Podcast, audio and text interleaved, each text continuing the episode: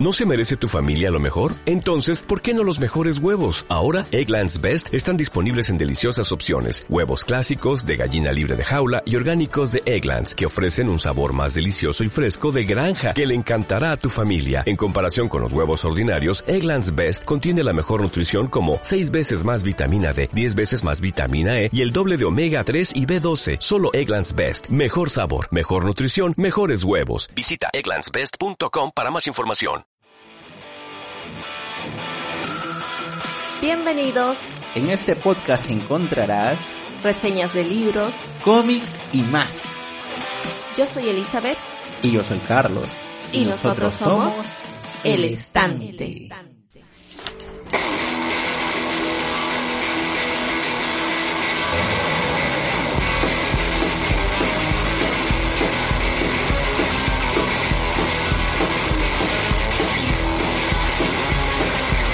Hola, hola a todos, ¿qué tal? Hola Elizabeth. Hola Carlos, hola a todos, espero que todos se encuentren bien. Aquí estamos en un programa más para hablar de un cómic. Claro, hasta ahora hemos reseñado solamente cómics de la Marvel y la DC, ¿no? Pero hay muchos cómics muy buenos, ¿no? En otras editoras. Es por eso que decidimos que ya era hora de buscar material, no fuera de este eje del mal, Marvel, ¿no? DC. Aunque ya reseñamos el cómic de Sabrina, de Chilling Adventures of Sabrina, de la Arch Comics. Ah, verdad, me había olvidado.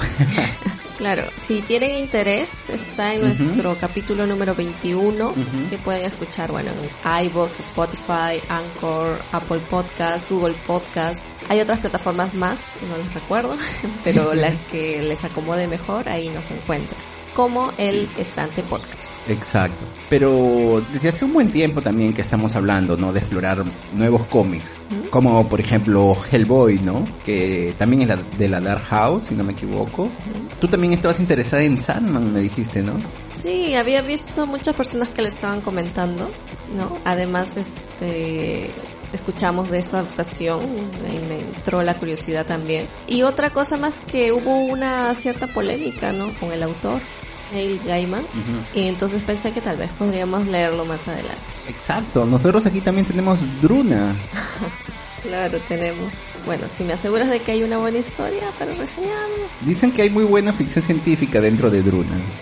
pero bueno, pero para hoy tenemos un cómic de la editora Dark Horse que se llama Black Hammer, ¿no? Eh, y es escrito por Jeff Lemire. Háblanos un poquito, a ver, tú de Jeff Lemire. A ver, Jeff Lemire es un escritor y dibujante de cómics canadiense, ¿no? Él nació en 1976 en Essex County, en Ontario. Y entre sus obras más conocidas podemos citar, ¿no? Porque ha hecho mucho. Justamente una historia basada en su ciudad, ¿no? Que es el condado de S. Interesante, ¿no? Sí, bueno, ¿quién mejor eh, escribió una historia de alguien que vive ahí, no? Claro. Claro, y este título fue por la Top Shelves Productions. Es una trilogía que salió en 2008 a 2009. Después tenemos a Sweet Tooth por Vértigo del 2009 al 2013. Después tenemos El Soldado Subacuático de Underwater Welder, también por la Top Shelf Productions en 2012. Tenemos también a Gideon Falls por Image Comic, ¿no? En el 2018 al 2020. En diciembre va a acabar. Yo estoy esperando ahí, que estoy siguiendo esa, quiero saber cómo acaba. Y bueno, y vamos a citar a Black Hammer, ¿no? Que fue del 2016 al 2019. Es una historia que ya cerró, pero existen varios spin-off, varias obras para complementar el universo, que es muy interesante, ¿no? Claro. Claro, hasta ahora tú has mencionado solamente las obras de él, propias, ¿no? Autorales, pero él ha pasado también por Marvel y la DC, ¿no? Donde ha escrito, por ejemplo, Green Arrow, ¿no? El arquero verde, también Animal Man, la Liga de la Justicia Oscura, ¿no? Justice League Dark, Moon Knight y entre otros. Claro, si uno ve su bibliografía, las obras que ha participado son muchas, muchas. y bueno, y obviamente él ha sido premiado varias veces también. Por ejemplo, tenemos al premio de Joe Schuster en Canadá. Y la obra que trataremos hoy, la de Bloodhammer, también ha sido ganadora del Eisner en 2017 y en Ringo Awards en el, en el año pasado, ¿no? En 2019. Y además se anunció que por la New York Times que estaba preparando una adaptación por este sello Legendary Entertainment para una serie de televisión, ¿no? Inclusive también mencionaban de unas películas, ¿no? Que, aparte de Black Hammer. Y en la que Jeff Lemire y Dean Armstrong, que es el dibujante de aquí, serían los productores ejecutivos. Sí, él es un ganador. Jeff Lemire ha ganado varios, varios premios, como has mencionado. Personalmente yo lo conocí leyendo Animal Man y Arquero Verde así, me, me, gustaron bastante esas obras, por más que eran de la DC, ¿no? Dentro del universo. Pero luego entonces, como me gustó la forma en que, en que hablaba de estos superhéroes, yo fui a buscar más, más sobre él, ¿no? Y es ahí donde leí Sweet ¿no? Que es, también es bien reconocida, ¿no? O sea, me, me impresionó bastante la obra, especialmente el final. O sea, yo lo leí y decía, es interesante, pero no es así wow. Pero yo leí después ya terminé el final y sí, me asombró. También he leído Condado de Essex, ¿no? Me, gustó también bastante, es un cómic bien grande y yo lo leí que en un día. Bueno, como ya mencioné, también Gideon Falls, que es así de terror, un misterio. Y lo estoy leyendo, estoy asombrado, estoy esperando que salga publicado el próximo volumen y, y el directo ya también para el final. Y una cosa más, aquí en Brasil, ¿no? Que es donde nosotros estamos viviendo, varias editoras de libros convencionales, ¿no? Están publicando cómics, ¿no? Con estos toques independientes. Entonces es así que varias están usando las obras premiadas, ¿no? De Jeff Lemire y están publicando bastantes cosas de él acá. Inclusive, eh, durante esta semana, ¿no? La semana pasada, una editorial ha anunciado que va a publicar una nueva obra de él que es Royal City. no es nueva, nueva, porque creo que salió en el 2018, una cosa así. Ya. Pero, o sea, lo están publicando, se están siguiendo bastantes este, las obras del autor. Inclusive muchos lo consideran como uno de los mejores escritores de cómic de los últimos años, ¿ah? No es cualquier autor, ¿no? Claro, y él también dibuja, ¿no? Claro, y él también dibuja. Él tiene un estilo bien peculiar de dibujo. Quizás tú lo ves y quizás digas no, pero van muy bien con las historias que él hace, porque son historias familiares, de tragedia. Suspenso, dices. Sí, entonces los dibujos de él van muy bien con ese tipo de historias. Es un estilo más indie, ¿no? Más independiente. A mí me gustan sus diseños. Claro. Yo decía que la historia en sí, ¿no? Black Hammer es buena, y bueno, ya vamos a discutir bastante sobre esta trama. Pero una de las cosas que me llamó la atención, al menos en el primer volumen, es que el autor, ¿no? Jeff Lemire comenta, ¿no? Todo su proceso, cómo así creó la historia, qué cosas pasaron. Y a mí me pareció bastante interesante, ¿no? Me, me cautivó. O sea, él habla bastante sobre lo que es la perseverancia, ¿no? Y paciencia que tuvieron de ahí ya vamos a comentar un poco. Claro, porque él dice de que él siempre fue un fan de los cómics de superhéroes, ¿no? Pero dentro de este mundo, ¿no? De cómics independientes, hablar de superhéroes como que a veces no es muy bien visto, ¿no? O sea, como que tú no tienes que hacer algo en contra, ¿no? De ellos, o sea, no puedes meter. Pero él siempre le gustaron. Entonces, él allá por el 2007, 2008, se le comenzó a crear, ¿no? Esta idea de Black Hammer, pero él no quería hacer un cómic de superhéroes, ¿no? Él quería hacer un cómic que hable sobre los superhéroes, ¿no? Según sus propias palabras, esta sería una carta de amor hacia los superhéroes. Quiere hacer una historia humana, ¿no? De, de familia en una ciudad pequeña. Claro, como ya vimos, ¿no? Que él retrata bastante. Y él comentaba que cuando le surgió la idea no pensaba que iba a poder vivir de ser artista, ¿no? Como mucha gente también piensa que, que solamente es un hobby, ¿no? Sí. Y por eso él estuvo aplazando esta idea porque, bueno, también le surgían otros trabajos, estaba ahí en la DC, en la Marvel y todo. Inclusive también estaba haciendo su, su propia obra, ¿no? Que era de Condado Essex.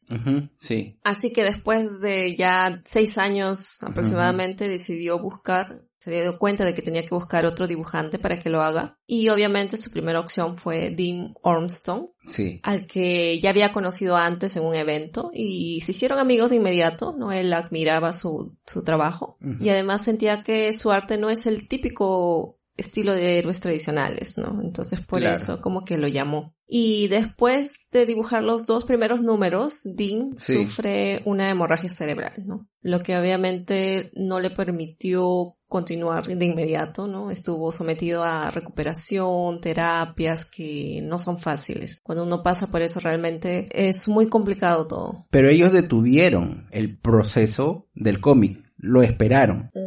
Ellos, este, dentro de una editorial muy grande, ¿no? No podrían hacer eso, ¿no? Ellos buscarían a otro artista, pero no, aquí ellos dicen, vamos a esperar a Dean Armstrong, ¿no? Porque ellos querían hacer el trabajo con él. Y eso es importante también, ¿no? Eh, apreciar, ¿no? Al, al, artista, ¿no? Claro, entonces tú te das cuenta todas las cosas que pasaron, o sea, cómo esta obra que tiene tantos años tiene su propia historia. Detrás.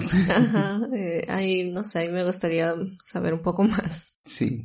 Entonces, ahora vamos a hablar ya de, de la sinopsis, ¿no? Claro. Pero recuerden, recuerden que esta sección es sin spoiler, no es una sección que ustedes pueden escucharla libremente y es la forma de animar a que ustedes lean Black Hammer. No solo que lean Black Hammer, o sea, cualquier obra independiente de Jeff Lemire. Como yo digo, yo he leído también las obras de la DC de él y me han gustado, pero hay otras que no. Por ejemplo, él hizo Teen Titans y yo lo leí y dije, ah, yo esperaba más, ¿no? Pero al menos, o sea, él tiene mucho material mucho material y bastante material bueno, ¿no? Entonces, anímense, búsquenlo, lean más de, de este autor, ¿no?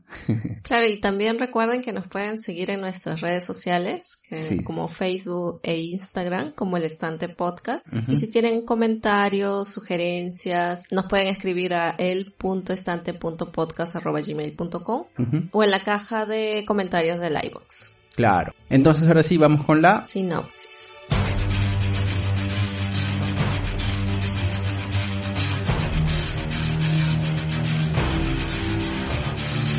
En el pasado, ellos salvaron al mundo, se les dio por muertos y acabaron cayendo en el olvido.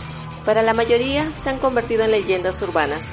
Sin embargo, ellos llevan ahora vidas mediocres en una ciudad rural donde no tienen cómo huir.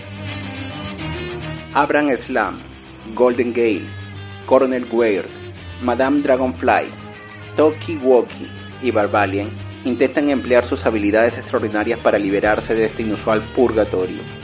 Obligados a disimular sus poderes, su naturaleza y sus orígenes a los ojos de los habitantes locales, ellos personifican la típica familia disfuncional, intentando crear para sí una vida normal. A ver, como se mencionó en la sinopsis, o sea, la historia empieza con estos personajes, antiguos superhéroes, ¿no? Que lucharon contra un ser llamado el antidios. Quien es una mezcla de Darkseid, ¿no? De la DC y Galactus de la Marvel.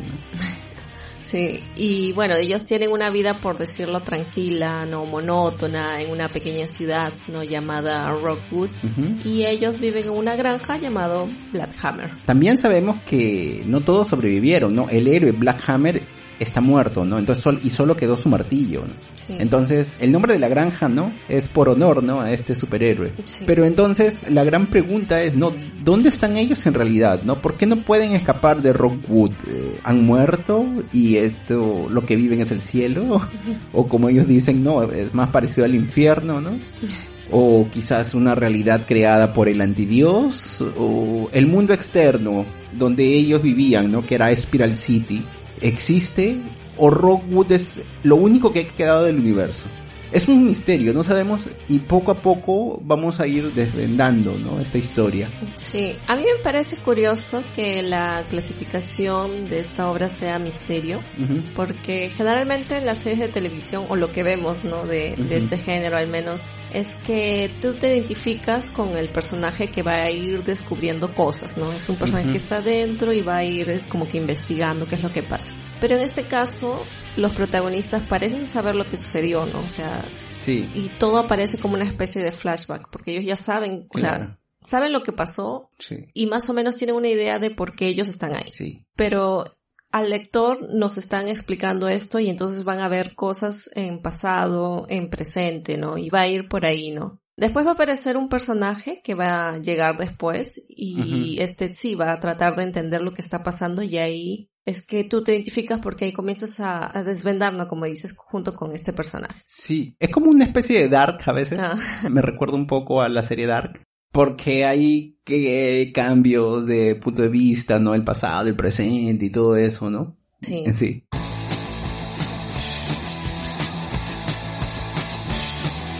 Y bueno, Black Hammer está compilada en cuatro volúmenes, ¿no? Sí, tenemos a Black Hammer Orígenes Secretos, El segundo es el suceso o el evento, ¿no? El suceso, lo han traducido como el suceso, es horrible. ya. Ya. Y los volúmenes 3 y 4 serían Age of Doom, que sería la edad sombría, pero dividido en parte 1 y parte 2. Exacto. Entonces es una historia cerrada. Tú lees los cuatro volúmenes, explican todo, o, bastante, bastante, y fin. Pero es un universo muy rico, en verdad, y se han creado spin-off, ¿no? Tenemos varias historias, por ejemplo, Sherlock Frankenstein y And the Legend of Evil, tenemos otra que se llama Doctor Star and the Kingdom of Lost Tomorrows, ¿no? Bueno, el nombre de Doctor Star se debe a un superhéroe que aparece brevemente en la historia y más adelante ellos le cambiaron el nombre por Doctor Andrómeda, no sé por qué, pero en fin. Hay otro cómic que se llama Black Hammer de Quantum Age, otro Black Hammer 45, ¿no? Y, así. Me parece que en el 2019 salió también un crossover con la Liga de la Justicia. Exacto. Black Hammer, Justice League, Hammer of Justice, ¿no? Entonces sí, es un mundo que va creciendo. Incluso todos estos cómics, ¿no? De los spin-off le ponen como que el sello The World of Black Hammer, o sea, como el mundo de Black Hammer, ¿no? Ah, ahora sí, no todos son escritos por Jeff Lemire. Él deja, ¿no? Ha dejado que otras personas participen, ¿no? Claro, aunque la gran mayoría sí lo es, ¿no? O sea, creo que Black Hammer 45 y el que decías de Barbalian. Sí. No. Y como dices, este, siguen saliendo spin-off, ¿no? Por eso cuando uno hace la consulta del título de Black Hammers, dice ahí en su estado en proceso, ¿no? Ongoing. Claro, claro, sí. Mucho, muchas de estas obras están saliendo y luego van a ser compiladas y todo eso. Yo he leído algunas que son muy buenas, otras no me han gustado mucho, ¿no? Pero lo importante, la, el centro de esta obra ya está completo. Ustedes van y tienen que conseguirlo y, y leer los cuatro volúmenes, ¿no? claro. ya. Bueno, vamos a hablar un poco de los volúmenes. Como dijimos, el, primero se llama Orígenes Secretos y ya desde el primer capítulo nos muestran a estos seis héroes que llegaron a, esta granja, ¿no? Y después, en, a medida que pasan los capítulos, van a ir centrándose en la historia de cada uno de ellos, ¿no? Cómo eran en sus vidas pasadas antes de aparecer ahí, claro. Y también sabemos cómo ellos están llevando su vida en este lugar. Y poco a poco también vamos a ir aprendiendo sobre el héroe que lleva el título de la obra, ¿no? Black Hammer. claro. Pero bueno, de hecho, todo esto eh, a partir del punto de vista de su hija, ¿no? Que se llama Lucy Weber. Sí. Y ella es quien quiere descubrir qué sucedió, ¿no? Ella vive en Spiral City, donde los héroes antes, ¿no? Ellos estaban en esa ciudad y entonces ella quiere decir, ¿qué pasó con ellos? ¿No? ¿Están vivos? ¿Están muertos? Ajá. Claro. Ya el segundo volumen, como dijimos, también se llama El Suceso, en la edición en español. Claro, en inglés es The Event, ¿no? Que sería el evento, pero bueno, el suceso. ok. Ya, y aquí sabremos más cosas, ¿no? Sobre lo que sucedió en, en ese fatídico día donde los héroes se enfrentaron al antidios, ¿no? Y que terminaría, ¿no? Con la desaparición de todos ellos, ¿no? De, de Spiral City. Claro, y también todavía seguimos viendo un poco de su pasado, ¿no? De la historia. Exacto, exacto. Siempre todo con flashbacks, ¿no? Claro. Y ya el, tercero y cuarto volumen ya cierra toda esta trama de, de estos héroes, ¿no? Nos explica mejor lo que sucedió en ese tan mencionado evento o suceso y nos revelarán qué pasará con ellos después. Claro, por eso él decidió cambiarle el nombre y se llama Black Hammer, dos puntos, The Age of Destruction, que lo tradujeron como La Edad Sombría, no sé por qué. y bueno, como es un cómic independiente, cualquier persona puede leer este título, ¿no? O sea, me refiero a que si tú conoces bastante de cómics, o si no conoces mucho y quieres entrar a este mundo, lo vas a entender. Claro. No necesitas conocer nada antes, ¿no? Y aquí vas a ir desvendando ese misterio, ¿no? Claro, porque los personajes son originales y desde ya les hablo a la advertencia de que no es un cómic para niños. Ah, eso sí. Ni para aquellos tampoco que buscan batallas épicas, ¿no? Con mucha, acción. Este es un cómic más para reflexionar, cuestionar y tal vez llegar a un mensaje, ¿no? Claro, yo me estaba refiriendo a que cualquiera puede leerlo, pero alguien maduro, ¿no? Porque, bueno, se tocan temas un poco, un poco fuertes, ¿no? Por ejemplo, ellos están en esta ciudad, en Rockwood, no pueden escapar, ellos sienten, se sienten enclaustrados, ¿no? Y entonces siempre va a aparecer ese sentimiento, no quiero estar más aquí, ¿no? Claro, ese sentimiento de, de pueblo pequeño, tal vez, no sé, a veces me, me pregunto cómo debe ser bueno, a algunos sí les gusta vivir en un lugar más pequeño, alejado. Yo la verdad que siempre he vivido en ciudad, ¿no? Y cuando he ido por trabajo a pasar unos días en un pueblo pequeñito, no alejado, a veces me siento un poco claustrofóbica también porque es muy pequeño, no sé. Claro, cuando yo viajo o algo, o algo así de vacaciones, a mí me gusta estar pocos días. O sea, si es un lugar chiquito, es un pueblito, me gusta estar pocos días, ¿no? Para aprovechar lo que pueda rápido y luego regresarme. A mí, yo, a mí me gusta la ciudad. Entonces, y yo creo que ellos también son así, ¿no? y además que ellos son superhéroes, fueron superhéroes, ellos tenían todo el mundo para explorar, por así decirlo, y ahora no pueden decir quiénes son ellos viven escondidos. Entonces la sensación de claustrofobia es muy grande, ¿no? Claro. Ahora, ahora, tú has dicho de que son personajes originales, ¿no? Claro, pero si tú conoces de cómics, tú sabes que vas a notar varias semejanzas entre estos personajes de Black Hammer con algunos de la Marvel y la DC, ¿no? Por ejemplo, hay un personaje que se transforma cuando dice la palabra safran, ¿no? y es una referencia, ¿no? A Shazam de la DC, ¿no? Claro. Aunque en la Marvel también hay un héroe que se llama Miracle Man o Marvel Man, que también se transforma cuando dice Kimota, que al revés significa Atomic, ¿no? Ah, esa no conocía. Ese es un personaje bien oscurito, bien oscuro, ¿no? Otro personaje, por ejemplo, ah, hay un personaje que él quiere participar en la Segunda Guerra Mundial y derrotar a los nazis, pero su cuerpo es débil, ¿no? Entonces, ¿quién te recuerda? ¿Quién será, no? ¿Quién será? Claro, yo me emocioné cuando vi la historia, ¿no? De este personaje que es Abraham. Sí. Y dije, ah, igual al Capitán América. Sí, sí. Pero bueno, son detalles de que obviamente como dices ganas, pero que no te perjudica la historia en sí si no las conoces. Claro, son detallitos que te van a causar una cierta curiosidad, ¿no? Pero no perjudican, o sea, si tú no sabes mucho de cómics, no pierdes nada, ¿no? Incluso yo creo de que identifiqué a varios, pero después, por ejemplo, en el volumen 3 yo no identifiqué a muchos la primera vez que yo leí. Y luego cuando le, di una releída, yo digo, oye, yo creo que él es tal, yo creo que él es tal. Yo estaba aquí ahí pero, o sea, tengo que leer más todavía. tengo que saber más de cómics para entender ese volumen. Pero, o sea, no se pierde la esencia, ¿no? Claro, por eso que él dice que es un homenaje, ¿no? A los héroes, porque él creció con, Lemir creció con estos héroes. Sí. Y obviamente está influenciado por eso. Claro. Ahora, como tú ya dijiste también, es un cómic donde no hay grandes escenas de acción, de luchas, como los títulos usuales, ¿no? Claro, aquí el foco es conocer las vidas de estos personajes, ¿no? Es su historia, ¿no? Que viene siendo igual, igual son humanos, ¿no? Bueno, la mayoría. sí. Y él también hace un análisis de cómo han cambiado la historia de superhéroes a través del tiempo, ¿no? Es bien interesante eso. O sea, él está jugando con la historia de los cómics también. Entonces, Elizabeth, Dime, ¿cuáles fueron tus apreciaciones una vez que leíste ¿no? este cómic? Sin spoilers. Sin spoilers. A ver, creo que es un cómic que hay que leerlo con calma. Sí. ya vamos a explicar con spoilers más adelante, ¿no? La dinámica de estos personajes. Porque también hay un juego con el tiempo, ¿no? Y, uno de los personajes va a estar viajando a veces en el futuro o el pasado. O sea, independientemente de los flashbacks, va a estar este personaje y al inicio van a aparecer cosas que tú dices, pero no tiene sentido esto, porque dice esta frase. Pero al final sí la tienen, o sea, cuando uno ya termina el libro y lo vuelve a leer, ahí como que dices, ah, mira, por eso decía esto y todo eso, ¿no? Por eso digo que es como Dark, ¿no? Que tú ves y tú dices, bueno, estoy un poco perdido, pero después, si le das una releída, tú dices, ah, mira, pues. Claro, pero Dark ya es otro nivel, hay, que darle unas tres veces, creo. Sí. Bueno, por eso sí, es recomendable darle una segunda lectura. Yo le di tres.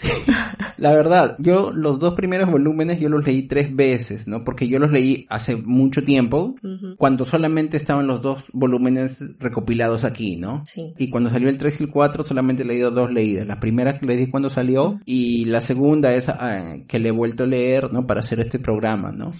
Y bueno, entonces, tú has visto, ¿no? Ese meme que es, ¿no? Entendí la referencia. Y entonces los fans de cómics van a estar así, ¿no? Este, mientras lean. Porque, o sea, va a poner personajes y tienen sus relaciones, ¿no? Eh, hay algunos más obvios que otros, entonces tú dices, ah, mira, él es tal, él es tal, entonces eso también causa una sonrisa cuando tú lo lees. Claro. El dibujo va muy bien con la historia. Claro, sí, o sea, yo también creo lo mismo, o sea, el estilo te da esa sensación de, no sé, pesadez, tal vez de melancolía. Lo mismo que juega con la monotonía, ¿no? Que son un poco aburridos al inicio, algunos, uno más que otros. Y eso refleja bien en la historia, ¿no? Sí, yo creo que Jeff tuvo razón ahí. Sí. Tim es el adecuado, ¿no? Para hacer esta historia. Y una cosa que me gustó bastante de este cómic es que como es una historia de los personajes, yo sentí así preocupación por ellos. O sea, no es que yo me identifiqué con uno ni nada por el estilo, ¿no? Pero yo decía, yo quiero de que ellos salgan bien. O sea, ellos son, son personas con defectos. Como dicen, no es la familia disfuncional. Pero yo quiero que ellos ya no sufran. Sí, porque les pasan muchas cosas tristes, ¿no? Pobrecitos. Muchos de ellos incluso se sienten fuera del lugar donde están, de su lugar de origen, ¿no? Y creo que eso también va a ser importante en la trama. Claro. Entonces, nosotros recomendamos, ¿no? Sí. recomendamos mucho que lean Black Hammer. Ya, ya hicimos la advertencia, ¿no? Para quienes no, si es que son niños. Claro. Y si quieren peleas así, acción, no, no van a encontrar aquí. Claro. Entonces, es una historia sobre personas, ¿no? Sobre estas personas que resultan ser superhéroes. Pero son historias así muy humanas, un drama, creo yo. Sí. Entonces, ahora sí, como esta es una obra de misterio, yo les recomendaría, vayan, lean, lean, lean, lo van a acabar en dos días y entonces regresen aquí a la parte con spoilers. Entonces, empecemos.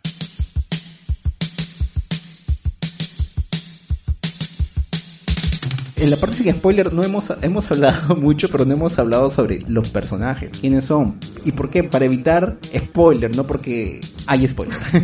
claro, aquí ya vamos a hablar de todo, todo, ¿no? Sí. Bueno, vamos a empezar con Abraham Slam, sí. o Ave, ¿no? Que él es, como ya comentamos, nuestro Capitán América. Sí. Y él es un héroe de la Edad de Oro o sea, originado en la época de la Segunda Guerra Mundial. Y bueno, él era un chico que como el Capitán América quería enlistarse para la guerra, pero no lo dejan por su falta de físico, pues no.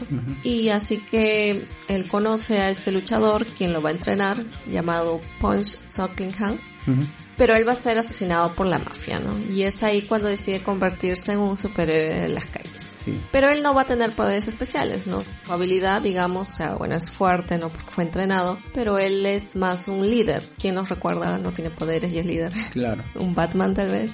Cuando llega la lucha, ¿no? Contra el antidios, él ya ha envejecido. Y aquí aparece este juego sobre la historia de los cómics, ¿no? Porque Lemire él crea una capa sobre Abraham Slam. Bueno, primero el aspecto de él era como un Capitán América, ¿no? Una ropa así simple. Pero cuando él es más viejo y ya no puede luchar... ¿Le crece la barriga también? Sí, es más barrigón, obviamente, ¿no? no, pero él crea un traje lleno de bolsillos por todos lados, tiene hombreras gigantes, municiones por todos lados también. Y eso está haciendo referencia a los cómics de los 90, ¿no? Si tú ves un cómic de los 90, muchas personas critican y ellos tenían eso, el poner a superhéroes con armas por todos lados, especialmente en los X-Men, ¿no? Entonces él juega ahí cómo envejeció él como héroe. Claro, entonces cuando él es trasladado a esta granja, él obviamente sigue viejo, sí. pero él parece ser el que mejor le va, ¿no? que se ha adaptado mejor. Porque él incluso está en una relación no romántica con una señora llamada Tammy. La famosa Tammy Tetona, ¿no? Todo el mundo le llama así. Tetuda, ¿no era? Tetuda, Tetona. bueno, recientemente separada, ¿no? Y obviamente él tiene que esconder bastante de ella, ¿no? Entonces, su pasado de héroe, ¿no? Claro. Y entonces su problema es este mantener la fachada también de familia, ¿no? Y al mismo tiempo tiene que aguantar, ¿no? Al ex de Tammy, ¿no? El que es el policía del pueblo, el ¿no? El sheriff, ¿no? Que es extremadamente celoso, ¿no? A pesar de que ya están separados. Claro. Bueno, entonces vamos a tener ahora a otro personaje llamado Golden Gay, que sería, como ya mencionamos, el equivalente a Shazam. Claro. Ella también es una héroe de la edad de oro. Y bueno, ella tuvo una vida trágica, ¿no? Ella era huérfana, perdió a sus padres y vivía ¿En la calle? Claro, ella estaba en un orfanato y luego como que escapó y después estaba en la calle. Así que en una de esas le encuentra un mago que le traspasa sus poderes al decir Safran, Y esto le permite a ella seguir convirtiéndose en niña aún ya sea adulta, ¿no? Que es lo inverso a Chazam también, ¿no? Porque Chazam es un niño que se convierte en adulto. En cambio ella se mantiene como niña y por más que ella sea vieja, regresa a ser niña. Claro. Entonces lo que eventualmente le va a ir aburriendo, ¿no? Porque ella ya va a estar mayor, va a querer hacer su vida, ¿no? Más humana. Y así que más adelante sabremos que ella crea como una especie de familia, ¿no? Con superpoderes para entrenarlos y ella así puedan ellos tomar el lugar de ella, ¿no? Y ella pueda salirse y, como quien dice, jubilarse. Sí. Y es en ese momento cuando lo hace que busca a su archenemigo. Sherlock Frankenstein. Claro. Para tener también una relación romántica, ¿no? Muy extraño, pero así fue. Claro, la personalidad de ella es, así, bien rebelde, ¿no? Y ella le dice, oye, ¿sabes qué? Nosotros estamos peleando tanto tiempo, pero es obvio que hay algo. hay algo entre nosotros. Y, bueno, ahí empiezan y, se besan y todo eso. Salen a pasear, todo, ¿no? Viven su vida romántica. Claro. Y es gracioso porque, o sea, cuando era una chica adolescente, ella no quería convertirse en niña. Luego, mientras comenzó a crecer, ya era una persona mayor, convertirse en niña de nuevo como que le trajo un poco de felicidad, ¿no? Pero obviamente ella quería tener una vida, una vida, por eso se jubila. Pero, ¿qué sucede, no? En la granja ella mantiene ciertos poderes, ella puede volar, ¿no? Y todo eso, pero ella no puede cambiar su apariencia, ella sigue siendo una eterna niña aquí. Ella tiene que ir a la escuela, ¿no? Y, y, tiene obviamente problemas porque ella está cansada, ella dice, yo ya no quiero ir, es una tontería. Lo que ya es raro, ¿no? Porque ella supuestamente tiene la apariencia creo que de nueve años. Sí. Y han pasado 10 años. Claro, pero yo creo que es porque hay un personaje mágico que limpia las mentes de las personas. Entonces yo creo que ellos están haciendo eso para ella pasar siempre en, el mismo año. Ya. Yo creo que es así. Ya, pero es que tendría que quitarle las mentes a todos, incluida a la Tami. Quizás, quizás. Es medio raro ahí. Ya, bueno. Ah, no, pero ya, bueno. Yo creo de que hay magia envuelta en, en ese problema. Ok. Claro. Y entonces ella es la que más sufre por esa situación, ¿no? Imagínate ir al colegio. Toda tu vida. Toda tu vida. Por sí, el mismo año, el mismo año. Ajá, terrible. Y eventualmente ella intenta suicidarse incluso, ¿no? Por frustración. Claro. Y ella se va a convertir, ¿no? En un dolor de cabeza para Ave, ¿no? Ella tiene un amigo, su mejor amigo, ¿no? Que es este, el otro superhéroe, Barbalian. Barbie. Barbie, como ella lo llama, ¿no? Y ella en verdad siente algo, ¿no? Por él, ¿no? Que eventualmente le dice, pero no es correspondida y bueno, eso también desencadena muchas, muchas otras cosas. Claro. Entonces, hablemos de Barbie. Bueno, él sería como un equivalente al Martian Manhunter. Ajá, el detective marciano. Claro, de la DC. Sí. Y él, Barbie, es un marciano pacífico. Sí. Por eso no es bien visto en su comodidad marciana. Ajá. Además sospechan de otras actitudes de él, ¿no? Claro. Vamos a saber después de que Barbie es gay. Claro, entonces un día cae una nave, ¿no? Terrícola, llega y bueno, cae a Marte, sus habitantes están muertos y los otros marcianos aprovechan y, le dicen, ¿sabes qué? Lo envían, lo envían a la Tierra para que explore, ¿no? Es ahí donde Barbie, él toma la identidad, ¿no? Física de un policía que recientemente había sido asesinado. Y luego se convierte también en un superhéroe, ¿no? Con esa doble personalidad, ¿no? La del policía y como marciano. Claro, él vive un poco atormentado porque siempre lo consideran que es como que el raro, ¿no? Sí. Cuando están hablando, ellos le dicen, ese tipo es muy extraño, una cosa así. Hemos escuchado cosas, dicen. Claro, entonces en todos lados y él como que le dicen es un, que es una aberración los mismos marcianos y en la Tierra también, entonces él como que está bastante mortificado por eso, ¿no? Porque, bueno, cuando él era policía, ¿no? Sí. Tomaba la forma de policía, se le declara a su compañero y obviamente él este le rechaza, le habrá contado a todo el mundo y ahí como escribían, ¿no? Este, tal vez marica, ¿no? Gay, sí, maricón. en su casillero. Y cuando él llega a la granja, entonces él va a intentar relacionarse también con un cura recién llegado. Y obviamente un cura también es un poco complicado, ¿no? Exacto. Que va a ser obviamente rechazado al inicio. Pero él dijo, yo sé, yo sé que tú eres, le dijo cuando lo rechazó. Claro, es medio raro, ¿no? Que uno tenga tanta seguridad, pero bueno, en ese caso sí le funcionó. Ajá. Hablemos ahora de Toki Woki, ¿no? Sí, bueno, esta es una robot femenina que a diferencia de los de su especie tiene una fascinación también por la raza humana, ¿no? O sea, vean que este parecidos son estos dos. Porque él veía mucha televisión. Aunque, bueno, sabemos que lo que pasa en la televisión necesariamente es lo que pasa en la vida. los humanos en la vida real, ¿no? Pero en fin. Y bueno, ella va a salvar al coronel Weir. Ajá, que es otro Que es otro pues, superhéroe que vamos a hablar más adelante. Sí. Cuando él estaba explorando su planeta, ¿no? El planeta es todos los robots. Sí. Bueno, obviamente es perseguido, ¿no? Por estos habitantes y es así como Tolkien Walkie lo, lo salva. Sí. Y así ellos forman entonces como una especie de parcería, alianza y pasan muchas aventuras juntos, ¿no? Exacto, exacto. Y dentro de la granja mantiene su forma robótica, por eso tiene que estar escondida. Pero parece que no lo toma tan a mal. Ella es la voz de la razón, creo que en la casa. Ella es la que aún no ha perdido las esperanzas, porque ella crea satélites, ¿no? Está construyendo especie de sondas, satélites, para enviarlas fuera del pueblo y tratar de enviar mensajes de ayuda, ¿no? Sí. Aparentemente todos sus experimentos están fallando, ¿no? Pero en verdad uno, uno llega al exterior, en verdad. Sí, ya vamos a saber. Bueno, el, el, otro personaje, ¿no? Que comentamos es el coronel Randall Weir. Que él es el equivalente a Adam Strange de la DC, para mí. Eh, el apellido, ¿no? Mira, uno es Weir, el otro es Strange. ok. Sí. Y bueno, él es un astronauta que viaja explorando por el universo junto con Tolkien Walkie, como mencionamos. Sí. Y en uno de sus viajes pasó por un portal, lo que lo haría entrar a la llamada Y bueno, pierde la razón, ¿no? Claro, y es en este lugar, que es un lugar totalmente extraño y es dibujado así como que si tuviese ojos, ¿no? cosas muy raras.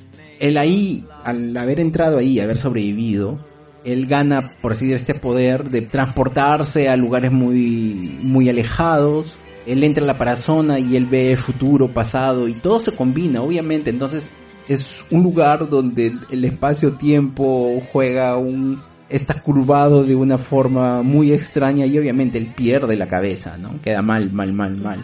Incluso él entra y sale de la parazona, lo que para él fueron minutos, en verdad fueron años, ¿no? Claro. Sí. Incluso se menciona que él tenía una enamorada llamada Eve. Sí. Que, bueno, cuando justo también estaba en esto de que estaba viajando, Sí. Él se le aparece ya bastante envejecido, ¿no? Y él dice, no, han pasado años en que no sabemos nada de ti y toda la cuestión, ¿no? Claro. Así que con el temor de no volverlo a ver, Sí. dice que quiere viajar con él y le pide para entrar a esta parazona, ¿no? Para hacer Sí. las aventuras juntos. Pero al hacerlo, ella va a perder la vida, ¿no? No, no va a soportar estar ahí. Claro, y la escena donde ella donde ella aparece muerta es bien chocante, ¿no? Sí.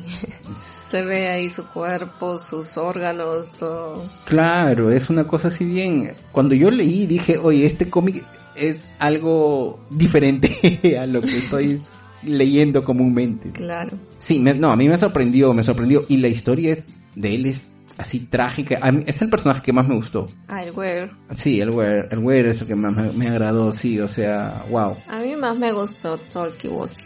¿Por qué? Porque, bueno, no mencionamos el último personaje, Sí. pero no, y voy adelantando.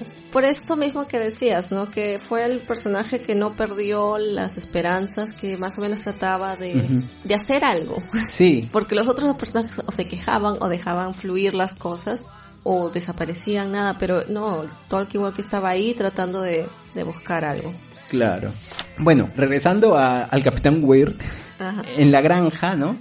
Él es casi como un fantasma, porque él aparece volando, desaparece, y sus ojos no parecen siempre perdidos, él está loco ya, pues, ¿no? Sí. Nadie entiende lo que él habla, ni se entiende bien, ¿no? Porque él a veces comenta cosas y dice, no, este no es el momento de decir, esto ya lo dije, esto ya lo vi, y a veces pone cosas o ve cosas que van a aparecer, por ejemplo, ve una imagen en el volumen 1 que es el, el final del volumen 2, ¿no?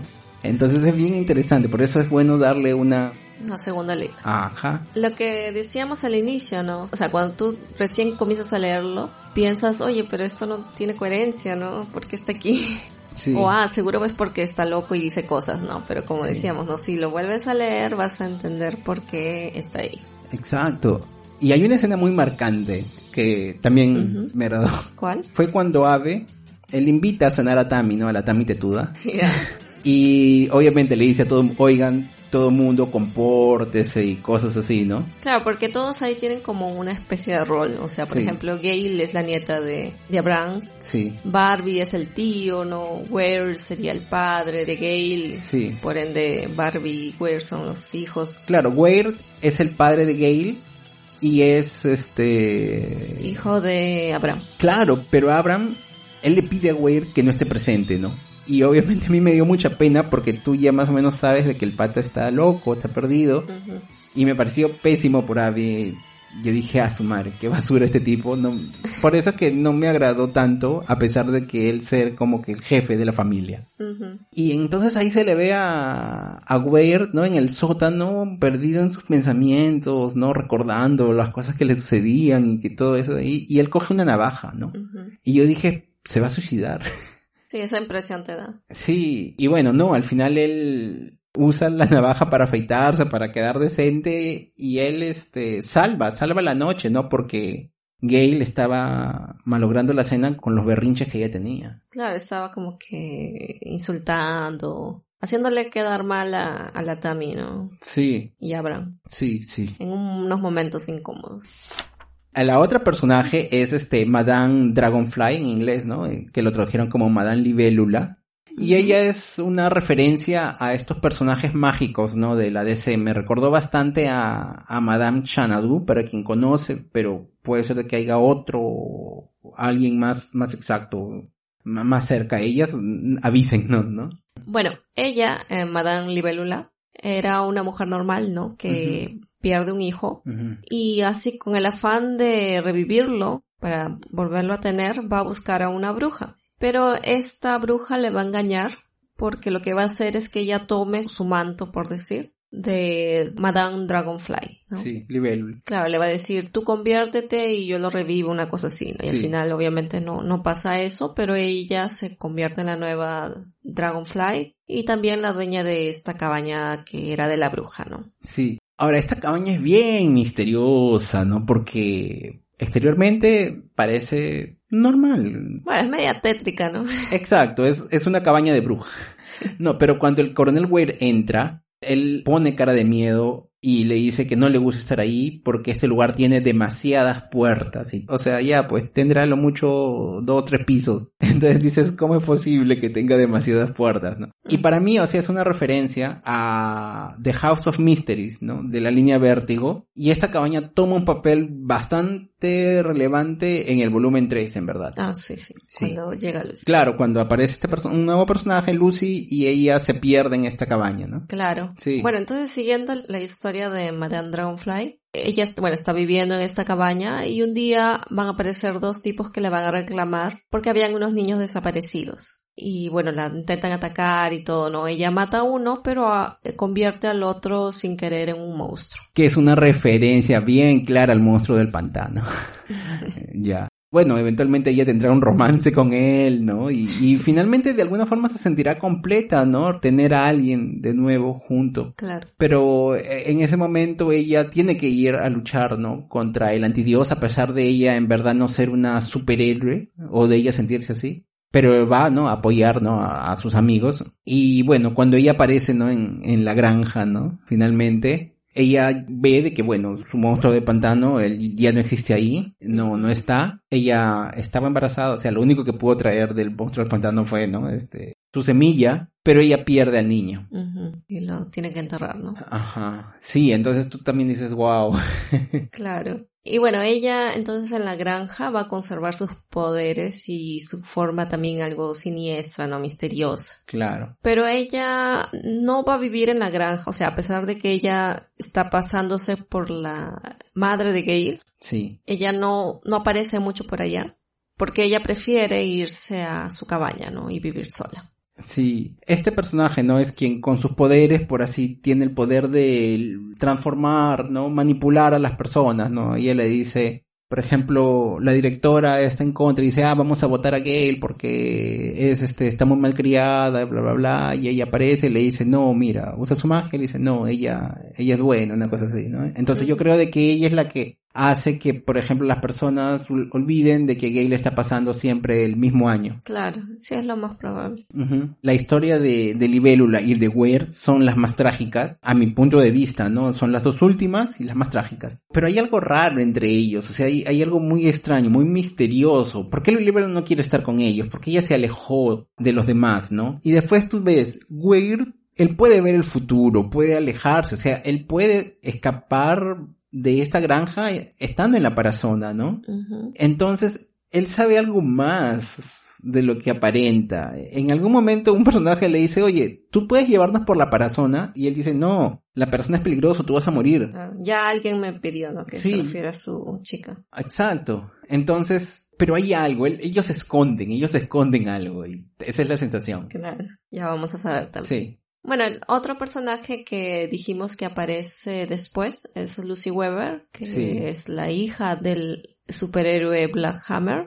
La vemos primero que está como que en otro lugar, ¿no? Entiendo que ella está en Spiral City, la ciudad inicial. Sí. Ajá. Y ella es periodista, ¿no? Entonces ella como que quiere, porque van a cumplirse 10 años de la desaparición de los héroes y ella como que quiere contar la historia, no quiere que todavía se prevalezca, no que la gente no olvide de que hubo unos héroes de que desaparecieron para salvar a la ciudad. Claro, no son solo leyendas urbanas. Claro. Y bueno, ella quiere hacer eso, pero además también quiere saber qué pasó con ellos, o sea, quiere claro. Y con su padre, ¿no? Porque no sabe. Sobre todo. Sí. Yo creo que todo este movimiento que ella hizo fue por su padre, o sea, obviamente los héroes son importantes y todo, pero si tú tienes a alguien con el que tienes un vínculo fuerte y tienes desaparecido, obviamente vas a mover tierra, mares y todo lo posible para saber qué pasó, ¿no? Y ella tiene el presentimiento de que todos ellos están con vida. Sí. Y todo irá cambiando cuando ella recibe las noticias, ¿no? De este satélite extraño, ¿no? Que llegó, que sabemos que es el satélite de que, que había lanzado. Ajá. Y entonces le pide ayuda al Doctor Star, ¿no? O Doctor Andrómeda, como después le cambiaron, ¿no? Sí. De nombre. Y este personaje e, es bien interesante, ¿ah? O sea, él hace referencia a Starman, que es un personaje de la DC. Él tiene un spin-off, ya mencionamos, ¿no? Doctor Andrómeda and the Kingdom of Lost Tomorrows. Y yo le di una ojeada. Y es una historia sobre padre e hijo. O sea, es una historia así de nuevo. O sea, no es sobre el superhéroe haciendo cosas grandiosas y salvando el mundo. No, es una historia de él y su hijo. Y es una historia conmovedora. es una historia que yo la leí y dije, wow. Yo estoy esperando que la publiquen en para poder leerla porque a mí me gusta leerlo más impreso. Pero así, entonces ese me pareció uno de los mejores trabajos dentro de los spin-offs. No he leído todos, pero de los que yo leí me pareció uno de los mejores. Búsquenlo. Y él aquí es un científico, ¿no? Que él identifica, ¿no? El satélite como hecho por el coronel Ware, ¿no? De Tokiwoki, ¿no?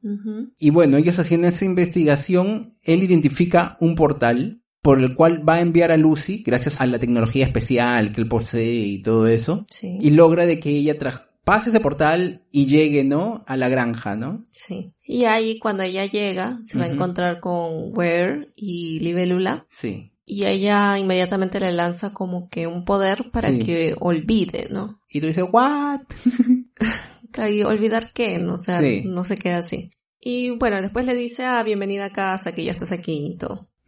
Así que ella se va a encontrar con todos, se entera ahí, ¿no? De que su padre murió, le comentan, ¿no? Cómo fue, que ni bien llegaron para alertarlos. Él había identificado que había un límite, ¿no? Que no podían pasar. Pero en realidad, cuando yo estaba leyendo que Hammer había muerto de una manera heroica, ¿no? Había pensado que él, mientras luchaba contra este antidios, había, no sé, pues utilizado lo último que le restaba de su fuerza, tal vez para transportarlos a ese lugar y murió así, ¿no? Para salvarlos y salvar también al mundo, ¿no? Pero la historia se me cayó un poco al saber que había muerto tratando de salir. Ahí como que, no, pero ¿por qué? Porque obviamente no, le iba a agradar la idea de estar atrapado ahí porque él tenía una familia, ¿no? Ya se había visto cuán importante es la familia para este personaje, ¿no? Pero igual, no sé, sentí que... Yo también, o sea, yo esperaba algo diferente sobre su muerte. Una vez que llegaron, ellos vieron, no sabemos qué, dónde estamos, él vuela y muere, ¿no? O sea, y de alguna forma, todo el mundo dice de que él siempre el primero en hacer las cosas, ¿no? cuando todos tenían que luchar, él, siempre el primero, todo. Entonces, él salió a explorar como siempre antes, y por eso él muere. Pero de alguna manera también eso es un poco chocante porque los otros saben de que él es el más poderoso de todos. Y entonces al verlo morir así, hace de que ellos pierdan la esperanza, ¿no? Y ellos, bueno, junto con Walkie Talkie hacen un mapeo del lugar y ellos saben cuál es la zona que ellos están seguros, ¿no? Que es dentro de la ciudad, ¿no? Rockwood, pero no pueden ir mucho más allá porque si no van a morir. Claro. Sí. Y bueno, entonces cuando Lucy ya está, este, con ellos, ¿no? Viviendo ahí, eh, ella es curiosa por naturaleza, ¿no? Bueno, y como dijimos, ella era periodista, ¿no? Le gusta la investigación y todo esto. Así que va a descubrir que hay algo raro en esta ciudad, ¿no? En este pueblito llamado Rockwood. No, porque parece que las personas actúan en círculos, o sea, ve una pareja de viejitos que le sonríen, después los ve de nuevo, o sea, después se va a investigar la historia de la ciudad, ¿no? A la biblioteca, y ahí descubre que los libros no tienen nada, están en blanco. Eso dice bastante, ¿eh? que esos superhéroes no leían. claro, nunca fueron, a, la, biblioteca. a la biblioteca. Cuando se encuentra con Tolkien Walkie, ella, Lucy, o sea, le va a sugerir algunos otros métodos para poder escapar, ¿no? Pero ahí es cuando aparece el coronel Ware y mata a Walkie. Eso me pareció chocante y me pareció triste. O sea, él está contando la historia y él ve la historia de Walkie, cómo se conocieron. Ella le había salvado la vida y luego él la mata, ¿no? y no solo eso, había sentimientos. O sea, Walkie, ella, yo creo de que ella sentía sentimientos por Capitán Ware. Tal vez. Sí, porque ellas, yo, yo sentí de que ella era un poco celosa con la enamorada de, de Weir. Mm. Yo, yo sentí eso, entonces yo creo de que ella lo siguió porque ella tenía también unos sentimientos. Y entonces ver que él la mata fue fuerte para mí. sí, es triste como dices porque combina ¿no? las, las viñetas. Sí. Está viendo su muerte y viendo cómo ellos se conocieron y estás, no, sí, es fuerte esa parte. Claro, pero a pesar de que vemos esto, después, eh, más adelante vemos de que ella va a despertar como si fuese una nave. Y tú dices, ¿qué cosa? ¿Qué estás haciendo aquí? ¿No? Claro, después vamos a saber más adelante. Y bueno, eh, Lucy en algún momento le dice que quiere ver dónde más o menos murió, me parece. Sí, Black Hammer. Y ahí ve el martillo de su padre, lo va a coger y ahí es donde se va a convertir ella en Bloodhammer, ¿no? Y dice, ah, recuerdo todo. Claro, ¿no? Y es ahí donde acaba el volumen 2 exactamente, y es un punto bien alto del cómic. Y eso es un problema para mí. Resultó siendo un problema. ¿Por qué? Porque yo tuve que esperar un buenos meses hasta que ah, salga publicado el volumen 3 aquí, ¿no? O sea, traducido y todo. Y entonces yo estaba, ya, yo digo, ya, en el siguiente número yo voy a saber cuál es el misterio. No, Y, en cambio lo leí, el cómic de una acelerada y yo dije, ah, qué, qué, horrible.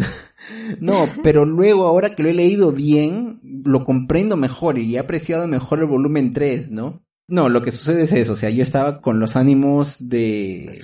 Sí, o sea, yo estaba con las expectativas muy altas, yo dije, wow, ¿no? Sí, bueno, entonces ahora tenemos que hablar sobre quién era este, el papá de Lucy, este Hammer, antecesor de ella, ¿no? Y también saber un poco más del evento. Claro, porque ella se transformaría, ¿no? En Hammer, ¿no? Tenemos que hablar, ¿no? De, de Joy Weber, su padre, ¿no? Que él era un chico, era un tipo, ¿no? Noble, justo, ¿no? Hacía trabajo, ¿no? De... Social. Exacto. Y un día él se encuentra un hombre malherido, ¿no? Un superhéroe, que sería el Black Hammer original, ¿no? Y él está a punto de morir, había sido atacado por agentes del antidios. Y entonces el original le dice, ¿no? Que levante el martillo porque él es una persona justa, ¿no? Y entonces cuando él lo hace, lo coge, él se convierte en Black Hammer, ¿no? Así como su hija después se va a convertir. Es una referencia a Thor y a Green Lantern. ¿Por qué? O sea, tú ves al tipo con su martillo, tú dices es Thor y encima viene con truenos, ¿no? Pero Green Lantern, Green Lantern también es una cosa un poco parecida porque él recibe el anillo de otro Green Lantern que estaba muriendo. Entonces, es una referencia a los dos, yo creo.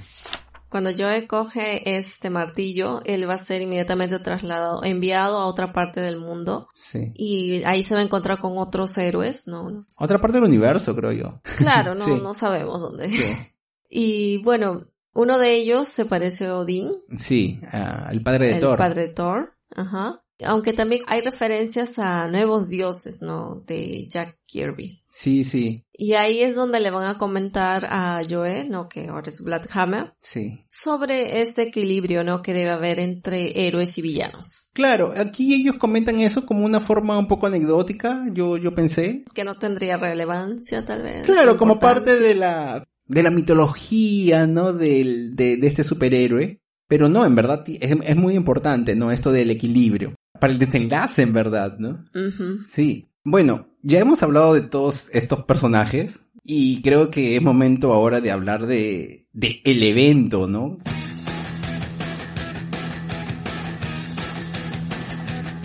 Ya.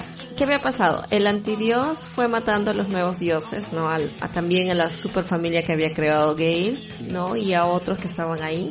Hasta que solo quedaron nuestros amigos, ¿no? Estos héroes, que se unen para vencer. Y es ahí donde despiertan en la granja, ¿no? Entonces, ahí sabemos que Bloodhammer irá a investigar, ¿no? Y va a morir, ¿no? Y solamente va a dejar su martillo como recuerdo. Hasta ahora las historias estaban llenas de flashback, ¿no? Como estábamos comentando, pero aquí ya no, ¿no? La historia va a ir ya hacia su conclusión. Claro, es por eso que le cambia el título, ¿no? La edad sombría, ¿no? Ajá. Black Hammer Age of Destruction. Claro, Madame Libélula, una vez que ve que Lucy se ha convertido en Black Hammer, lo que hace es desaparecerla, usa su magia y la encierra dentro de la cabaña, ¿no? Entonces tú dices, pero ¿por qué? O sea, tú ves de que ella está impidiendo de que ella cuente, de que ella hable. Uh -huh. Y entonces aquí, ella en la cabaña va a encontrar diversos personajes, ¿no? Que hacen referencia a los eternos, por ejemplo, de Sandman, que queremos leer. Y por eso yo la primera vez que lo leí no entendí mucho, pero después me di cuenta. Hay personajes que me recuerdan bastante a, Deadman, a Trigón, ¿no? Hay un bartender que creo que es John Constantine, puedo estar equivocado, pero de la forma en que hablan de, de él, como dicen, ah, este tipo es una basura, una cosa así, yo digo, yo creo de que él es John Constantine, pero no sé, o sea, si alguien ya leyó el cómic, díganos quiénes son ellos exactamente. Y entonces ella hace un viaje, ¿no? Por el mundo también de, de algunas historias. Por ejemplo, abriendo una puerta, ella ve al personaje de Sweet Tooth, que es otra obra de Jess Lemire. Ah, sí, sí, sí. Entonces medio que está jugando, ¿no? Con el autor también, un poquito, ¿no? Entonces ya cambia el estilo, por eso yo dije que da una pequeña desacelerada, ¿no? Pero luego al final ellos van a decir finalmente qué sucedió en realidad, qué pasó, ¿no? ¿Qué es esta granja? ¿Qué es Rockwood? ¿Dónde están?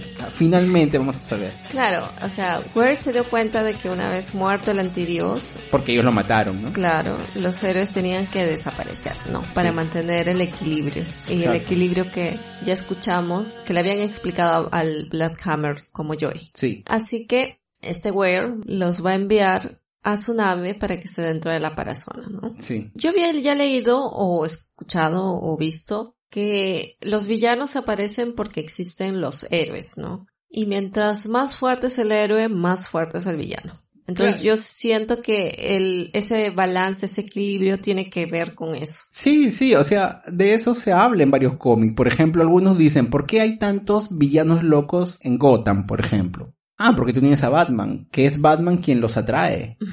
Entonces es como que una retroalimentación. Y eso se ha hablado en muchas historias. Y entonces él hace una referencia aquí, ¿no? Con esa ecuación. Si va a desaparecer el villano, el gran villano, que es el antidios, entonces los superhéroes también tienen que acabar.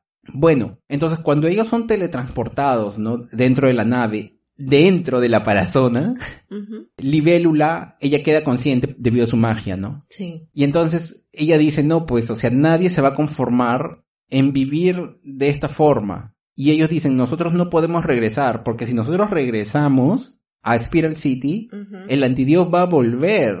O sea, va a ser un círculo que nunca va a acabar. Entonces, ella decide por todos, ¿no? Y entonces ella dice que lanza el hechizo más poderoso donde ella crea esta realidad, ¿no? Uh -huh. De este pueblito, Rockwood, donde todos en principio van a vivir felices. Claro, lo que ahí entraría un tema, ¿no? Porque, sí. bueno, es ella y Ware que están decidiendo qué es lo mejor para estas personas, ¿no? Exacto. O sea, yo sí. creo que si tú vives así, es lo mejor para ti.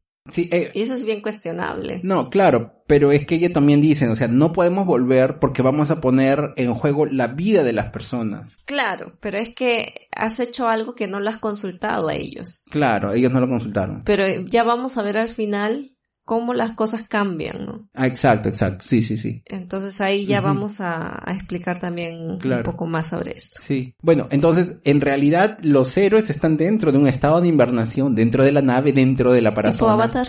Una cosa así. claro. Y, ah, y entonces, ¿qué sucedió, no? Que Black Hammer, él había despertado un poco antes, por ser una persona también poderosa, y él intentó salir de la nave, solamente que al intentar salir, en verdad, él entró a la parazona y es la parazona quien lo mata, ¿no? Como mató a la novia de Whale. Exacto. Entonces, ahí vemos, ¿no? Que bueno, era más peligroso. Claro, inclusive Lucy creo que lo ve. Sí. Ahí descomponiéndose, flotando. Claro. Y claro, entonces, eh, dentro de la cabeza de los que estaban, de los seres que estaban en invernación, ellos, la interpretación de todo eso fue que él había escapado de Rockwood, ¿no?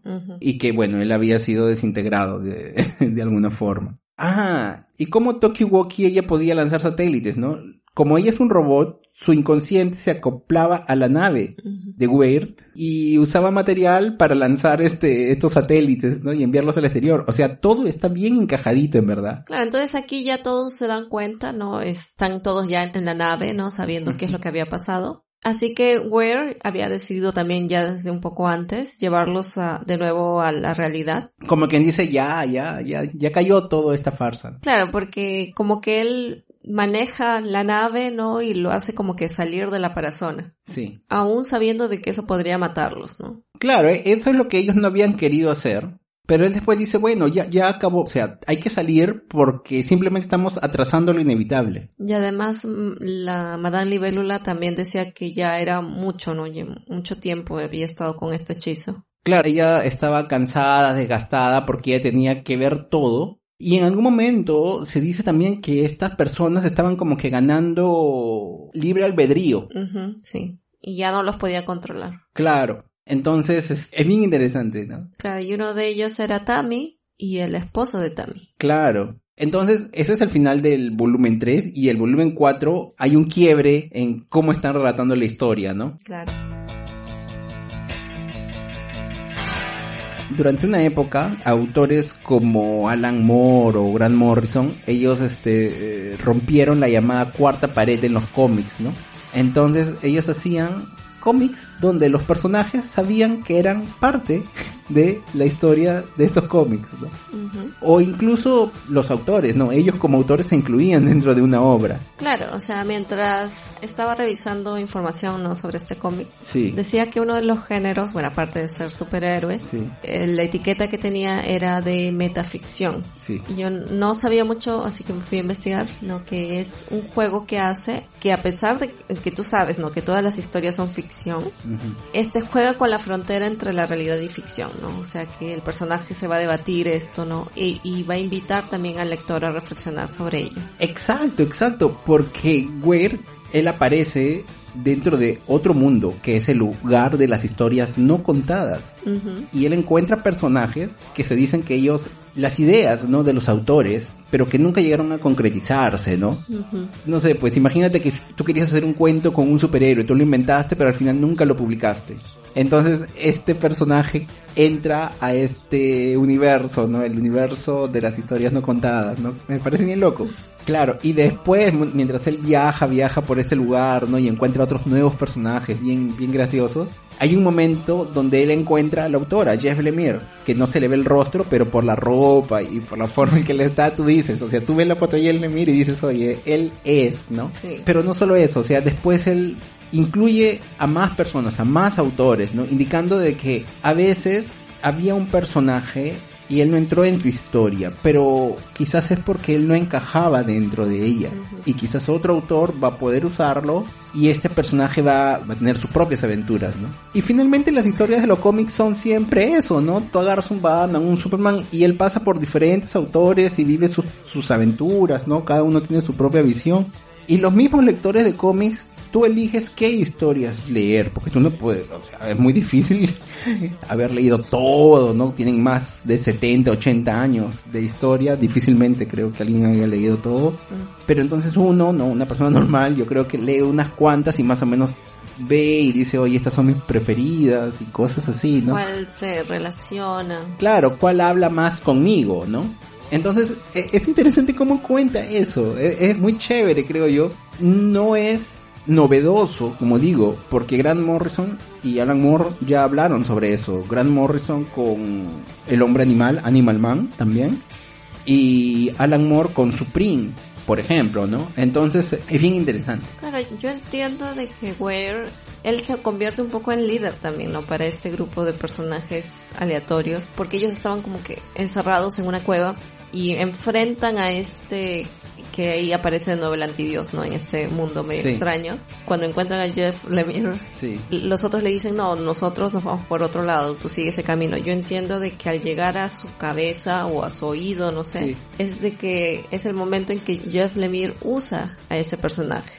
Entonces es, es, así, ¿no? Si los otros consiguen entrar para salir, ¿no? Para que cuente sus historias. Claro, el, el Capitán Ware los lleva a que sean eh, utilizados en otras historias. Claro. Sí, es bien interesante. Y el dibujo es bien extraño. De esos capítulos son muy extraños, bien, bien indies. O sea, tú lo ves y dices, qué cosa rara. Pero es una historia rara, es una historia meta, como has dicho.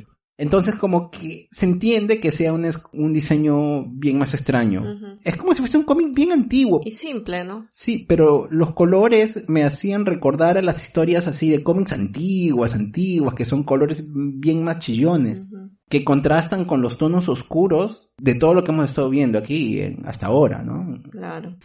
Bueno, en este volumen, el último, también va a haber como un reboot. Que es clásico en los cómics, ¿no? claro, donde las cronologías son borradas, ¿no? Y se vuelve a reescribir de nuevo sus historias. Y eso es lo que ocurre, ¿no? Sí. Nuestros héroes van a tener una nueva vida, ¿no? En este mundo, entre comillas, real. Pero igual estas serán aburridas. Claro, por ejemplo, siempre hemos hablado de, de los nuevos 52, que fue en el 2012 más o menos, donde ellos dijeron, todas las historias que has leído vamos a borrarlas y ahora vamos a poner nuevas. No hicieron eso completamente, ¿ya?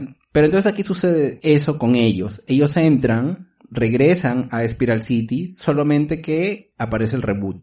Y entonces el Capitán Ware, por ejemplo, se comienza de que él murió, murió en su primer viaje, ¿no? Ave, él fue boxeador, pero nunca se convirtió en héroe, ¿no? Y ahora simplemente seguridad en el museo. Sí, y que lee cómics. Ajá, exacto. Gail, ¿no? Es tan viejita, porque ella ya, ya, envejeció y así fue un superhéroe, yo entiendo, pero ella es tan viejita de que ya no, no, no puede hablar la palabra mágica. Claro, y está en un asilo, por decirlo. Sí, sí, en un estado bien lamentable, ¿no? Sí. Bueno, Barbalian, él sufre en Marte la muerte de su novio, ¿no? Y nunca pudo ir a la Tierra. Tenemos también que Madame Dragonfly es una feliz ama de casa. Creo que la mejor que le fue. Exacto, porque ella como es mágica, ella se dio cuenta del reboot. Ajá. Y ella no pierde en realidad sus memorias. Claro, entonces ella no pierde, pero ella usa su magia para reescribir una historia bonita. Claro, incluso le dice, si ustedes han tenido una segunda oportunidad, porque yo no? Claro. Bueno, Lucy, que ya sabíamos era una periodista, ella es ahora una cocinera, ¿no? y ahí recibe la llamada de Tolkien, que le dice que todo está mal y le explica su verdadero origen. Claro, porque ella no había perdido conciencia de este reboot, ¿no? Y es así como Lucy, haciendo una investigación, ¿no? Sobre su padre, consigue de nuevo la Black Hammer y recupera no solo ella, ¿no? Sino ella va y comienza a recuperar la memoria de todo mundo, ¿no? Algunos golpeándolo. Ajá, sí, o llamando a personas queridas, cosas así. Y en estos momentos ocurre, ¿no? Lo que ya sabíamos que iba a suceder, que es que comienza a aparecer el antidios, ¿no? Comienza a regresar. Y como un dato curioso, ¿no? cuando él va llegando, el cielo se vuelve rojo. Y esa es una alusión clarísima a las famosas crisis, ¿no? De la DC Comics. Ellos a veces ponen, ¿no? Este, hacen póster y ponen el cielo rojo, la luna roja, y tú dices, ya, es una crisis. Bueno, Bueno, ahora ellos ya más conscientes, ¿no? De que su Sí. presencia va a traer a este antidios siempre que ellos estén. Sí. Deciden volver entonces de nuevo a la, a la granja, ¿no? Para establecer Sí. ese balance. Pero, eh, como digo, ahora están conscientes, ¿no? De lo que sucede y, vi- Sí. y viene de ellos mismos hacer este sacrificio. Y ahí vemos la diferencia, ¿no? Que es hacer las cosas sabiendo las consecuencias, ¿no? Bien explicado. ¿no? Que, que hacerlo escondidas y que tal vez las cosas vayan mal, ¿no? Porque ya vimos que varios estaban buscando la forma de salir de ahí y no le estaban pasando bien. Como el claro ejemplo de Gail, ¿no? Sí. Pero ahora ellos no deciden, vamos a hacer ese sacrificio, sabemos que no podemos hacer, así que volvamos ahí a esa granja. Y bueno, todos ya están, aceptan mejor. Y sobre todo Sí. Gail, que ya está también más animada porque ahora la va a acompañar Charlotte Frankenstein, que apareció Claro. de la nada sí. en ese momento que de- decidieron ya vamos a volver a la granja, ¿no? Claro, él apareció así como que de la nada, pero tú sabías desde el inicio de que ella había tenido un romance con él y ella siempre hablaba de él. O sea, no es un, uy, apareció y mira, no sé qué. O sea, sí, fue, él apareció en el momento indicado. Muy convenientemente. Claro, sí, sí. Pero, o sea, no me hubiese gustado de que estiren más la historia. Ella cierra bien en estos cuatro volúmenes. Claro, lo que pasa es que como habían tanto flashback y, y cosas Sí. así, si a él lo hubiesen puesto, aunque sea una viñeta en el que él está buscando desesperadamente a Gail, eh, Sí. entenderías de que no, si él estuvo buscando y, y más o menos encontró o tantas cosas que pudieron hacer, pero bueno. Claro, se comentó, ella dijo, ¿será que él me está buscando o no? Ya pasó bastante tiempo, ¿no? Y uno le dice, bueno, pero no creemos de que él esté buscando otras mujeres por ahí, ah, ¿no? porque no, no le Sí. van a hacer caso. Sí, una cosa así. Sí. Y sí, no, aquí tú ves, en principio, si hace 10 años, ¿no? Cuando sucedió el evento, ellos regresaban, iba a haber el reboot. Y el reboot en verdad fue malo para todos ellos, excepto para Libélula, porque ella consiguió modificarlo. Pero ella le decía, o sea, Gay le tenía mucha cólera a Libélula, ella decía, yo te voy a matar, porque yo estoy sufriendo, yo sufrí demasiado en la granja. Y ella le dijo, pero mira, o sea, si tú salías, tú ibas a ser una viejita y no- que no iba a poder hacer nada. Ella decía, pero bueno, pero era mejor que seguir viviendo en ese infierno, una cosa así, ¿no? O sea, Gail es la que tuvo más problemas ahí, ¿no? Es que ella al explicarlo mejor, no, mira, si pasa eso Sí. va a pasar lo otro, entonces ya uno como que ya, bueno, sí, es verdad, entonces como que acepta, ¿no? Como fue ahora. Ahora, bueno, claro, Ujú. adiciona que iba a estar con el otro chico, pero a lo que yo voy es de que sí, si uno explica muy bien y no tomar las lo que te parece para ti que es mejor para otra persona, no, no está bien. Bueno, eh, es entonces que ellos deciden finalmente todos cruzar el, este portal, que Libélula se convirtió en este portal, para entrar de nuevo en la granja. Y Lucy Weber ella no, porque se dice de que ella está fuera de esta ecuación de equilibrio, ¿no? Entonces, eh, lo que es un poquito extraño, ¿ya?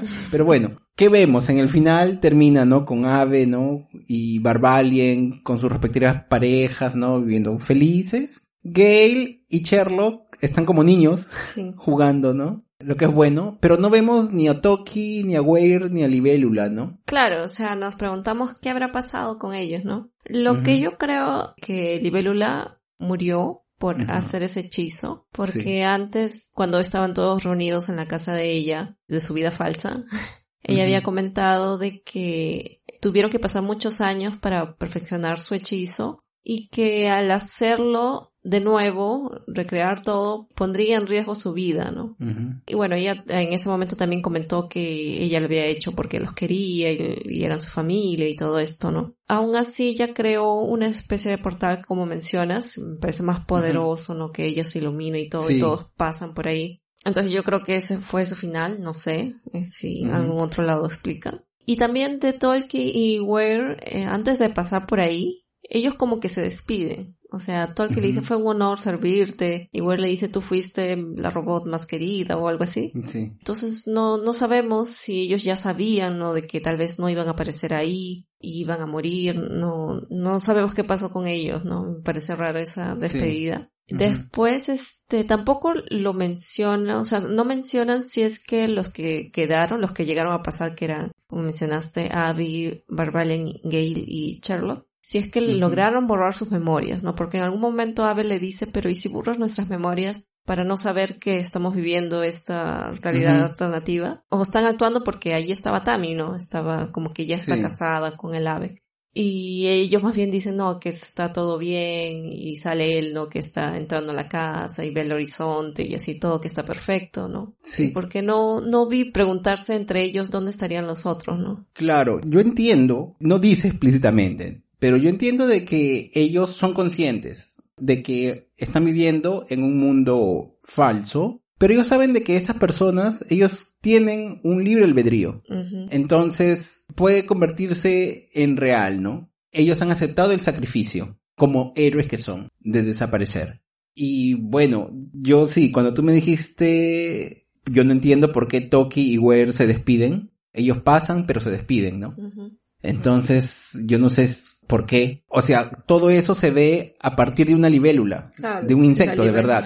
O sea, esa libélula ve el mundo de... O tal vez es libélula. Claro, esa libélula, ella ve el mundo de Black Hammer, pero ella está junto con Lucy. Entonces, pero o sea, ella se convirtió en un, en un nexo, o sea, no queda claro exactamente, o sea, qué interpretación le das, está bien. Ahora, yo creo de que todos han tenido una vida feliz. Toditos, yo creo que sí, todos han tenido una vida feliz. Yo, yo me contento con eso y como este final está, es un poco así, con esas cosas abiertas, yo decido de que ellos viven una vida feliz. Pero ahora, este final es muy controversial también, en el sentido de que está habiendo críticas y a muchos dice que no les gustó el no ver a estos héroes luchando contra el antidios, ¿no? Y yo digo, pero no, eso no es el punto, ¿no? O sea, todos estos volúmenes, en todo, hemos visto que esto es una historia humana, o sea, era una historia de aceptación, ¿no? Cómo enfrentan ellos como una familia. No es una historia de superhéroes donde tú tienes a la Liga de la Justicia y tienen que matar a Darkseid. Y tienen que pelear, usar sus poderes, o no sé, pues, o que se juntan todos los, Vengadores. Claro, y matan a Thanos. Exacto. No, no, no es eso, porque decían, hay gente decía, pero yo quería ver ellos peleando al final. No, o sea, no era eso, porque había un círculo que tenía que ser quebrado es controversial, pero yo, para mi gusto, yo creo que va muy bien con toda la historia. Sí, tuvo un buen final. Sí, por eso yo digo. Un poco extraño, pero sí está. No, es extraño porque obviamente como ese misterio al final tiene que cerrarse todo, ¿no? Entonces, eso de que aparece Frankenstein y se crea el portal rápidamente para cruzarlo, eso es cuestión de, de las dos últimas páginas, ¿no? Porque es un misterio. Entonces todo parece muy corrido y no hay una explicación final salvo una hoja donde están tres de los seis viviendo felices. Como que te dije, bueno, yo espero que los otros tres también estén felices. A menos que en ese spin-off de Charlotte Frankenstein diga algo, no sé. No, o sea, hay varios spin-off y no todos son después. No, antes, antes. ¿Cómo hizo para llegar ahí? Claro, puede ser. Pero por ejemplo, hay un spin-off que se llama Quantum Age y dicen de que ahí aparecen eh, Libélula y Weir. Entonces yo no sé si es antes, después o explique qué pasó con ellos. Pero es, esto sí, o sea, la historia cierra ahí. Claro. Ahora un dato curioso, no sé, que estábamos debatiendo también, era el, el significado del evento. Ah, sí, sí. O sea, yo recuerdo que cuando estábamos leyendo este volumen 2 y yo pensaba que el evento se refería al ataque que tuvieron con el antidios. Claro, la lucha contra el la primera vez que luchan con él. La primera vez que lucharon contra él y ellos este aparecieron en este lugar. Pero ahora volviéndolo a, leer, en realidad creo que el evento no es ese, sino es cuando él, Ware y Libélula le cuentan junto con Lucy todo lo que pasó a estos héroes, ¿no? Yo creo, ya, yo creo que es otra cosa. Yo creo que el evento es el momento en que Lucy Weber coge el martillo y recuerda todo. ¿Por qué? Porque en el primer volumen él tiene una visión de Lucy diciendo ya recuerdo o recuerdo todo, una cosa así. Y eso sucede al final del volumen 2. Entonces yo creo, pero claro, o sea, es, libre interpretación. El hecho de la lucha contra el antidios también es el evento, también es. Pero pueden ser cosas, hay tres cosas que son importantes. Claro, al final todo está medio relacionado, ¿no? Exacto, sí, todos están ahí. ¿Te gustó el, el cómic? Sí, como te digo, hay unas cosas raras, pero claro, si le das una relectura y entiendes, seguro que otra lectura más vas a entender otras cosas, ¿no? Es bien interesante. Claro, como yo dije, a mí se me perdieron algunas referencias, creo que quizás deben haber algunas más, juega con algunos nombres también y es gracioso porque en su cabeza él tenía otros personajes que él quería que participen y todo y bueno, eventualmente la historia fue cambiando y algunos de esos otros personajes estarán ahora en el reino de las historias no contadas. Pero sí, o sea, es una obra que me gustó mucho, me emocionó bastante, es un placer leerla y eventualmente voy a volver a releerla cuando termine Sandman para entender más referencias del tercer volumen. Claro. Entonces, Elizabeth, ¿qué tenemos para nuestro próximo programa? Tenemos El hombre de Tiza, que es el primer libro publicado por la autora C.J. Tudor. Es una historia de misterio y todo mundo dice que se parece a It, pero tiene muchas cosas que la hacen diferente de It pero es muy buena como It. Entonces, como a nosotros nos gusta It, eh, dijimos vamos a leerla. Claro, de hecho en la descripción de la, de la autora dice de que ella es bastante fanática de Stephen King, ¿no? Entonces, de hecho va a tener bastante similitud tal vez en su escrita. Sí, y yo le he visto, yo aquí le hicieron una publicidad bastante fuerte dentro de las librerías. Y creo que también en, en otros lados. La capa es este, es bien particular, es este, ese hombrecito colgado. Ah, el handman. Sí. El ahorcado. Ajá, el ahorcado. Yo lo he visto también en Perú y en Brasil. Sí, le han dado con fuerza en publicidad y, nos causó curiosidad. bueno, entonces espero que les haya gustado nuestra reseña y espérennos para nuestro próximo programa. Sí, muchas gracias a todos por estar ahí, por escuchar toda la reseña y los esperamos entonces en el siguiente programa. Chao, chao. Chao.